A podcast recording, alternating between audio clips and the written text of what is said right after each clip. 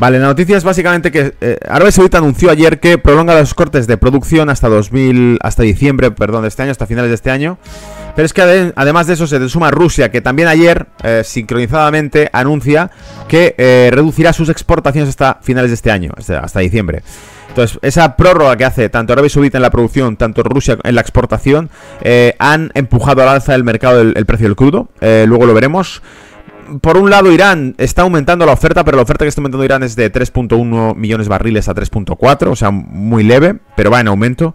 Eh, y además Irán estaría en línea con China, con Rusia, por lo tanto, eh, no esperamos que haga ningún favor a Estados Unidos, que sigue, y esta es la parte importante, Estados Unidos sigue reduciendo sus reservas de crudo para asegurarse que mantiene el precio del crudo estable. Eh, ¿Esto qué ocurre? Que significa que la subida de precios que está produciendo la energía no es tan fuerte porque Estados Unidos la frena volcando reservas en el mercado, pero al mismo tiempo se está quedando sin reservas y sobre todo Estados Unidos tiene capacidad productiva, pero Europa no la tiene. Si se agota las reservas, por ejemplo, de Europa, se va a meter en un callejón sin salida porque va a significar inflación, con una economía en Europa que está en contracción.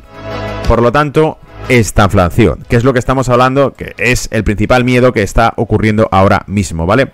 Y con los datos de China, que es lo último que nos queda por comentar a nivel macro, los datos de China que están aquí, ¿vale? Te dice, las exportaciones Em, que salieron las últimas. Hay que esperar el dato que sale el jueves, porque las últimas que salieron del mes pasado, del mes de julio, el jueves sale el de agosto. Las que salieron del mes de julio eran las peores desde febrero 2020, desde el COVID, desde el inicio de todo el tema de la pandemia, ¿vale? Cuando se hundió todo. Acuérdate que como dos, tres meses después China reventaba en exportaciones, se convertía en la fábrica del mundo una vez más pero más evidente que nunca. ¿Os acordáis la época de COVID? Cuando se subastaban eh, los furgones los los uh, sí los uh, los containers de material sanitario se subastaban allí in situ en China antes de embarcarlos en aviones cuando los países occidentales me refiero a países de Europa se robaban unos a otros eh, los envíos brutal eh entonces decíamos, exportaciones, salen el jueves los datos, las que salieron en julio fueron malísimas, el peor dato es de febrero 2020.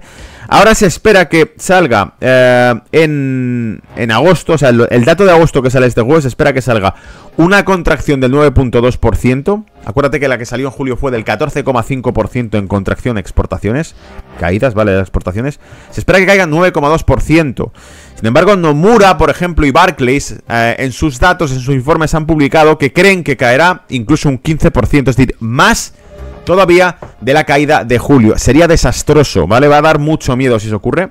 Nomura y Barclays apuestan por una caída del 15%, la estimación que hay oficial y reconocida en consenso es 9,2% en contracción de las exportaciones de China. Mal dato, pero estaría en línea con lo esperado. Si sale el 15%, nos tiran un jarro de agua fría en la economía global, ¿vale? Eh, sobre todo porque lo que ya sabemos es que ya han activado eh, van por delante los chinos hay siempre en todo. Han activado políticas de estímulo. Estímulo monetario, políticas de flexibilidad de crédito hipotecario también, porque el sector inmobiliario lo tienen tocado y hundiéndose.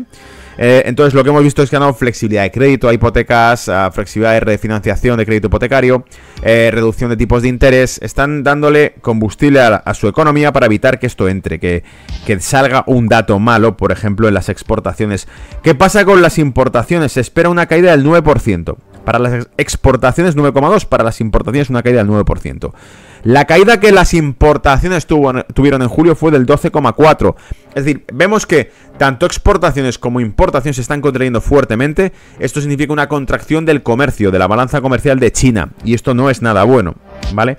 Eh, porque básicamente está indicando que hay una caída en la demanda interna. Si se caen las importaciones significa que hay caída en la demanda interna, ya sea por vía institucional, industrial, ya sea por vía retail o privada. Es decir, no hay consumo. Eh, para ello. Y de hecho, de hecho, uno de los indicadores adelantados que te muestra Reuters es el de las exportaciones surcoreanas que ya ha salido de agosto. Y ese indicador de exportaciones surcoreanas que ya ha salido de agosto nos ha dado que en julio una contracción del 25,1%. Julio hubo una contracción de las exportaciones surcoreanas a China del 25,1%. Ahora la contracción sería del 20%. Agosto, contracción de las exportaciones surcoreanas hacia China, 20% de caídas.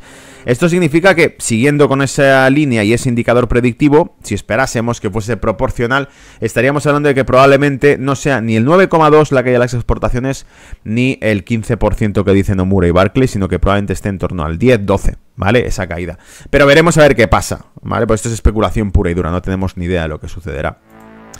Uh, ese era el último dato que te daba macro antes de meternos con temas polémicos y picantes y antes de irnos a la parte de gráficos para echarle un vistazo a ese índice dólar que probablemente Juan también está deseando que mencionemos, ¿vale? Y que tendrás publicado por ahí en redes. Eh, para echar un vistazo al oro, para echar un vistazo a Bitcoin y para echar un vistazo a la materia prima y echar un vistazo también a... Me parpadea por aquí el chat, por cierto, como si escribieseis, pero no me llega nada nuevo de momento, ¿vale? Uh, y para echar un vistazo también al Standard Poor's, al DAX, al mercado europeo, americano, etcétera, ¿vale? Bien, vamos con temas polémicos. Ahora sí, en esta sección ya que cerramos datos económicos y nos metemos con datos más...